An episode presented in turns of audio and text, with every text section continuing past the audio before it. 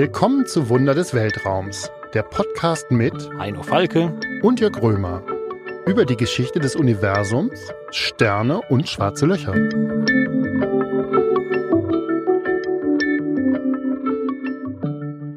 Willkommen, liebe Hörerinnen und Hörer, zu unserem Podcast Wunder des Weltraums. Wir wollen Ihnen heute wieder die Geheimnisse des Weltalls näher bringen. Und mir gegenüber sitzt Heino Falke, Professor für Astronomie an der Radboud-Universität in den Niederlanden und Fotograf des ersten Bildes eines schwarzen Lochs. Zusammen mit vielen anderen, ja. Das haben wir äh, vor einem Jahr haben wir das äh, präsentiert. Das war tatsächlich ein ganz besonderer Moment. Nicht nur in meinem Leben, auch, äh, ich glaube, so in der Entwicklung der schwarzen Löcher, dass, die, dass man die zum ersten Mal gesehen hat. Das ist schon mal was anderes, darüber nur zu reden oder sie echt Aug in Aug gegenüber sehen zu können. Aber äh, ich habe vergessen zu sagen, vor mir sitzt äh, Jörg Römer vom Spiegel, Wissenschaftsjournalist. Wir haben uns schon länger unterhalten über die verschiedensten Themen. Genau, deshalb kennen wir uns auch schon und müssen uns eigentlich im echten Leben nicht mehr vorstellen, aber hier tun wir das natürlich. Ja, Heino, du hast es eben schon erwähnt. Das war damals eine Riesengeschichte. Das erste Bild eines schwarzen Lochs, das ging wirklich um die Welt, hat die Menschen begeistert. Das zeigt vielleicht ja auch, was für eine Faszination von schwarzen Löchern ausgeht. Irgendwie haben die Menschen Angst davor, hat man den Eindruck. Dabei sind die eigentlich so ein bisschen die Dinosaurier der Astrophysik, kann man sagen. Man hat schon mal gehört, es gibt sie. Man hat vielleicht jetzt auch schon mal ein Bild davon gesehen, aber getroffen hat noch keiner einen. Also letztens hat einer auf mich geschissen, also ein Dinosaurier. Wie geht das denn? Äh, also ein Vogel war es. Ein Vogel war es. Und ich habe bei ah. euch im Spiegel gelesen, dass die Vögel die Nachkommen der Dinosaurier sind. Dann muss es stimmen. Absolut. Und, und schwarze Löcher gibt's natürlich heute auch noch. Wir sehen sie im Weltall. Ähm, sie sind zwar vor sehr langer, die meisten vor sehr, sehr langer Zeit entstanden, aber äh, die fossilen, die Überbleibsel von Sternen, das sind schwarze Löcher. Insofern ist das Bild von schwarzen, äh, von Dinosauriern vielleicht gar nicht so falsch. Ähm, das sind, es sind natürlich auch gefährlich. Ähm, und äh, Menschen haben Angst davor, das stimmt. Ja, liebe Hörerinnen und Hörer, wir sind euch ja noch schuldig, die Erklärungen zu den schwarzen Löchern zu liefern. Ähm, wir haben letztes Mal gehört, dass schwarze Löcher entstehen, wenn riesige Sterne sterben am Ende ihres Lebens, äh, bleiben schwarze Löcher übrig. Vielleicht kannst du noch mal ein bisschen erklären, wie entstehen solche Monster eigentlich, Heino? Ja, das war eine große Frage. Die Idee schwarzer Löcher ist ja eigentlich schon sehr früh entstanden, nachdem Einstein seine Relativitätstheorie entwickelt hat. Hat ein Herr Schwarzschild hat ausgerechnet, was passiert, wenn ich ganz viel Materie in einem Punkt zusammenfasse. Hat er übrigens ausgerechnet im Schützengraben des äh, Ersten Weltkriegs. Also das war schon ein sehr gruseliger Ort, wo das getan hat. Und ist auch danach gestorben. Das ist schon wirklich eine tragische Geschichte.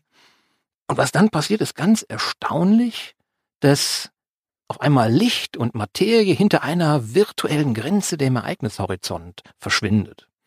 Und Einstein hat gesagt, ja, so ein Quatsch, das gibt's ja gar nicht. Die Gleichungen, das sind zwar schöne Gleichungen, aber in der Wirklichkeit kommt das gar nicht vor. Einstein hat überhaupt nicht an schwarze Löcher geglaubt. Also wir sagen heute immer, wir beweisen, Einstein hat recht gehabt, aber in dem Fall hat seine Theorie recht gehabt und er selber hat sich getäuscht. Hat mich in den 30er Jahren einen Artikel geschrieben, gesagt, ja, das kann überhaupt nicht passieren.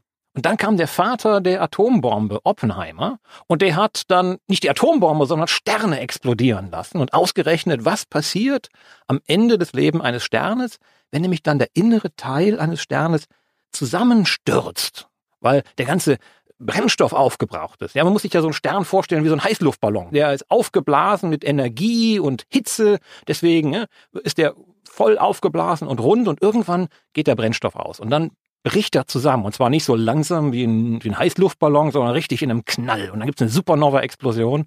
Und die Zentralteile des Sternes werden zusammengepresst und immer kleiner. Und das Problem ist, dass dann die Schwerkraft immer größer und immer stärker wird, weil immer mehr Materie in einem kleinen Raum ist. Und die Materie wird kleiner und kleiner und kleiner und komprimiert sich zu einem Punkt. Genauso wie Schwarzschild es 20 Jahre zuvor ausgerechnet hatte. Und dann habe ich ein schwarzes Loch, weil dann die Anziehungskraft so groß ist, dass nichts mehr entkommen kann. Alles, was in die Nähe kommt von diesem Objekt, verschwindet da drin, macht es nur noch größer, macht es nur noch schwerer und selbst Licht kann nicht mehr entkommen. Aber Schwarzschild hat das ja vor sehr langer Zeit theoretisch belegt, was passieren könnte, wenn ich das richtig verstanden habe. Ab wann weiß man denn aber nun tatsächlich, dass es sie gibt? Naja, wahrscheinlich erst seit letztem Jahr oder seit ein paar Jahren. Seit eurem Foto. Ja, und dann gab es die Gravitationswellen davor. Also diese beiden Entdeckungen, Gravitationswellen und das Foto des Schwarzen Lochs, glaube ich, haben das eigentlich besiegelt. Und man hat irgendwann aber entdeckt, dass es so merkwürdige Objekte gibt im Weltall, die Röntgenstrahlen aussenden, die Radiostrahlen aussenden. Und das sollten schwarze Löcher sein. Wie können die überhaupt strahlen? Das ist eine gute Frage. Schwarze Löcher sollten ja schwarz sein.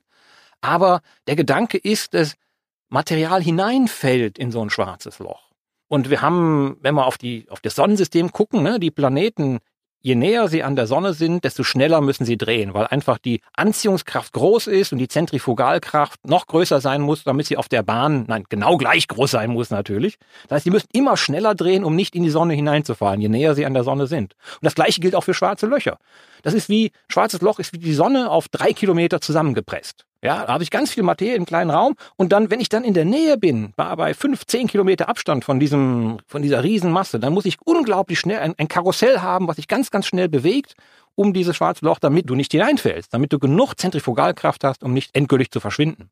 Das heißt aber, alles, was in die Nähe von schwarzen Löchern kommt, bewegt sich immer schneller und immer schneller.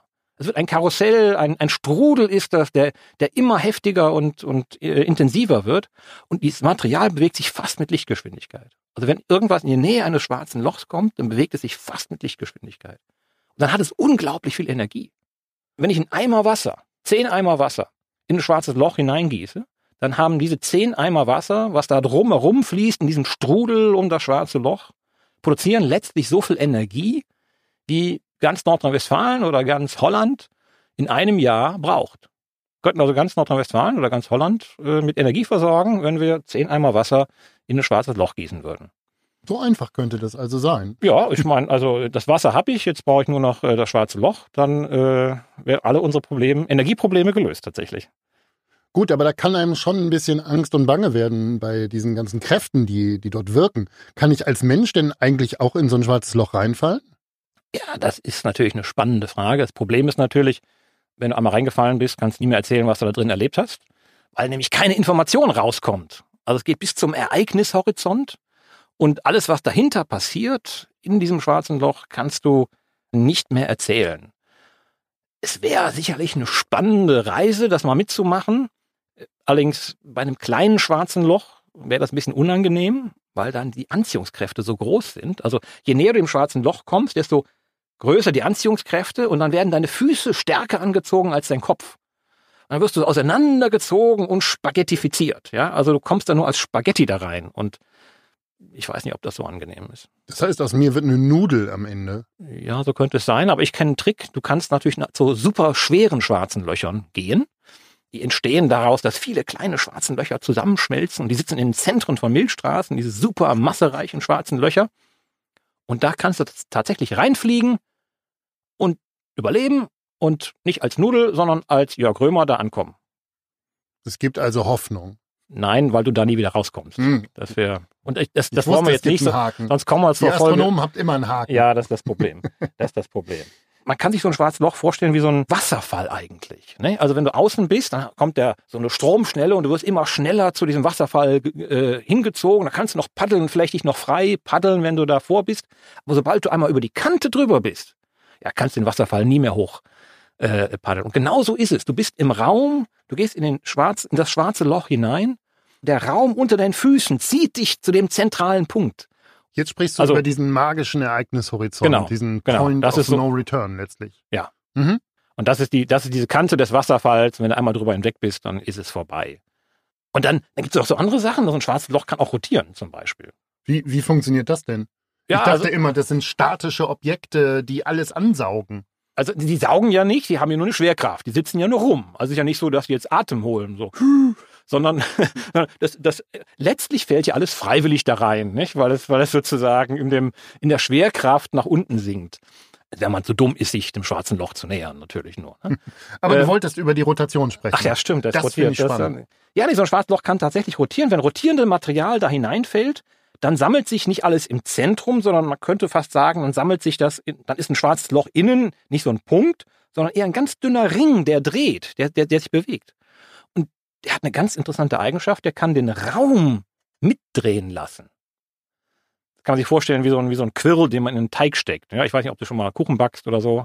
Ja, Dann, ab und zu. Aber, ne? Nicht besonders gut. Ja, okay. Aber dann, also du steckst so ein Quirl in den Kuchen, da sind so Rosinen drin, ne? Und dann, dann siehst du, wie der, der Quirl sich dreht und aber auch der Teig drumherum. Und die, äh, die Rosinen werden mit äh, gequirlt und drehen sich dann. Und genau das gleiche passiert mit dem Raum.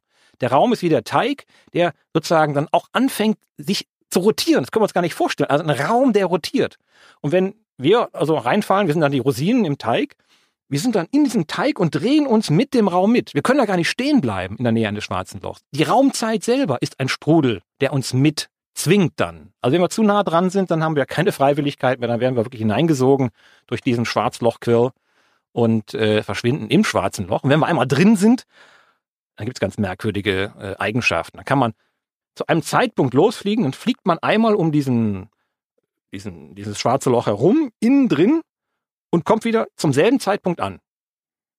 Also man kann quasi in der Zeit reisen innen drin. Und das, das ist irgendwie problematisch. Deswegen ist es ganz gut, dass man nicht weiß, was in einem schwarzen Loch passiert, weil da spielt unsere Physik irgendwie verrückt. Das ist schon eine verrückte Vorstellung. Da musst du doch auch an Grenzen stoßen, dir das vorstellen zu können? Oder wie, wie ist das für euch Astronomen, so, mit solchen verrückten äh, Gebilden zu tun zu haben? Ja, irgendwie man rechnet das aus und hat Spaß darüber zu reden, aber äh, man ist ja wie gesagt nicht drin. Also ja. dich, dich diese Welt vorzustellen, das ist ja schon ein, fast ein Akt der, der Kunst oder der, der Geschichts, äh, des, des Geschichtenerzählens. Ähm, das wirklich zu begreifen, glaube ich, das ist sehr schwer. Mhm. Also sich das wirklich vorzustellen, was, was heißt es im, im, in der Zeit dann wirklich zu reisen? Das könnte in einem schwarzen Loch gehen. Ja? Aber der Witz ist eben, dass es den Ereignishorizont gibt und es keiner sehen kann. Also das ist so ein bisschen auch ein Prinzip in der Physik. Sobald keiner zuschaut, kann ich relativ viel machen. Also, ne, also da bin ich unbeobachtet, dann kann ich so verrückte Dinge tun und in, in der Zeit reisen. Aber im normalen Weltall geht das nicht, weil da wird gut aufgepasst. Wo ist denn überhaupt das nächste schwarze Loch? Ja. Weiß man das? Ja, also es gibt tatsächlich unglaublich viele schwarze Löcher. Äh, es gibt 100 Millionen schwarze Löcher in unserem, in unserer Milchstraße. Die sind alle entstanden dadurch, dass mal ein Stern, ein junger Stern explodiert ist. Aber wir haben natürlich hunderte von Milliarden Sterne. Also das heißt, es ist nur ein kleiner Bruchteil dessen, was da oben rumfliegt, sind schwarze Löcher. Das nächste schwarze Loch ist hunderte, tausende Lichtjahre von uns entfernt. Und die Wahrscheinlichkeit, dass es uns mal äh, äh trifft, ist, ist sehr, sehr gering.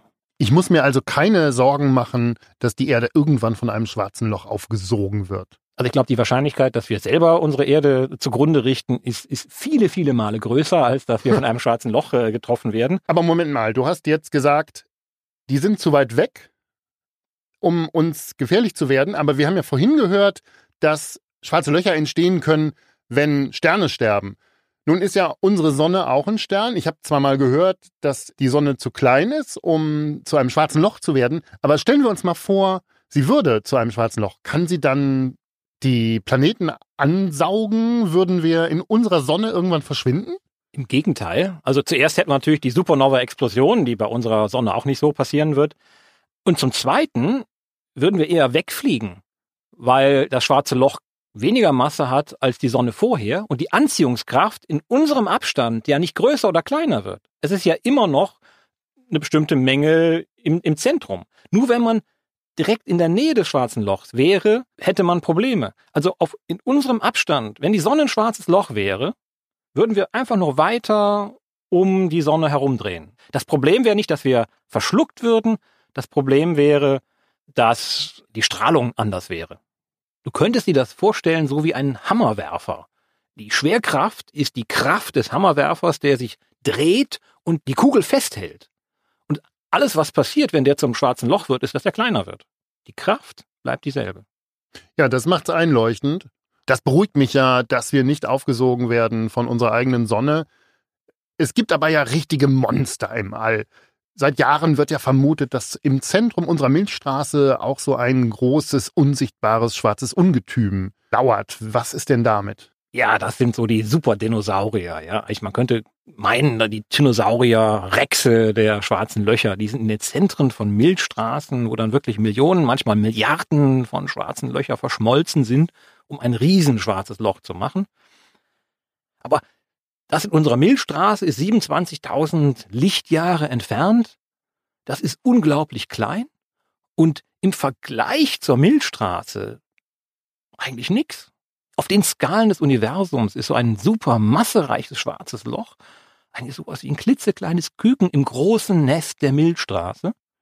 Und genau wie Küken eigentlich gefüttert werden müssen von, von ihren Eltern, muss so ein schwarzes Loch auch gefüttert werden von seiner Mutter Galaxie. Also wenn die Galaxie kein Futter ran schafft, dann hungert es einfach vor sich hin. Und das tut unser schwarzes Loch im Zentrum der Milchstraße, das ist so ein hungerndes schwarzes Loch. Und, und da fällt relativ wenig rein im Moment. Also auch da droht uns im Moment nicht Gefahr, es sei denn im Laufe der nächsten paar hunderttausend Milliarden Jahre wandert unsere Erde so in Richtung Zentrum der Milchstraße dann könnte es gefährlich sein. Jetzt habe ich fast so ein bisschen Mitleid mit den hungernden kleinen schwarzen ja, Löchern. Die sind, die sind auch niedlich.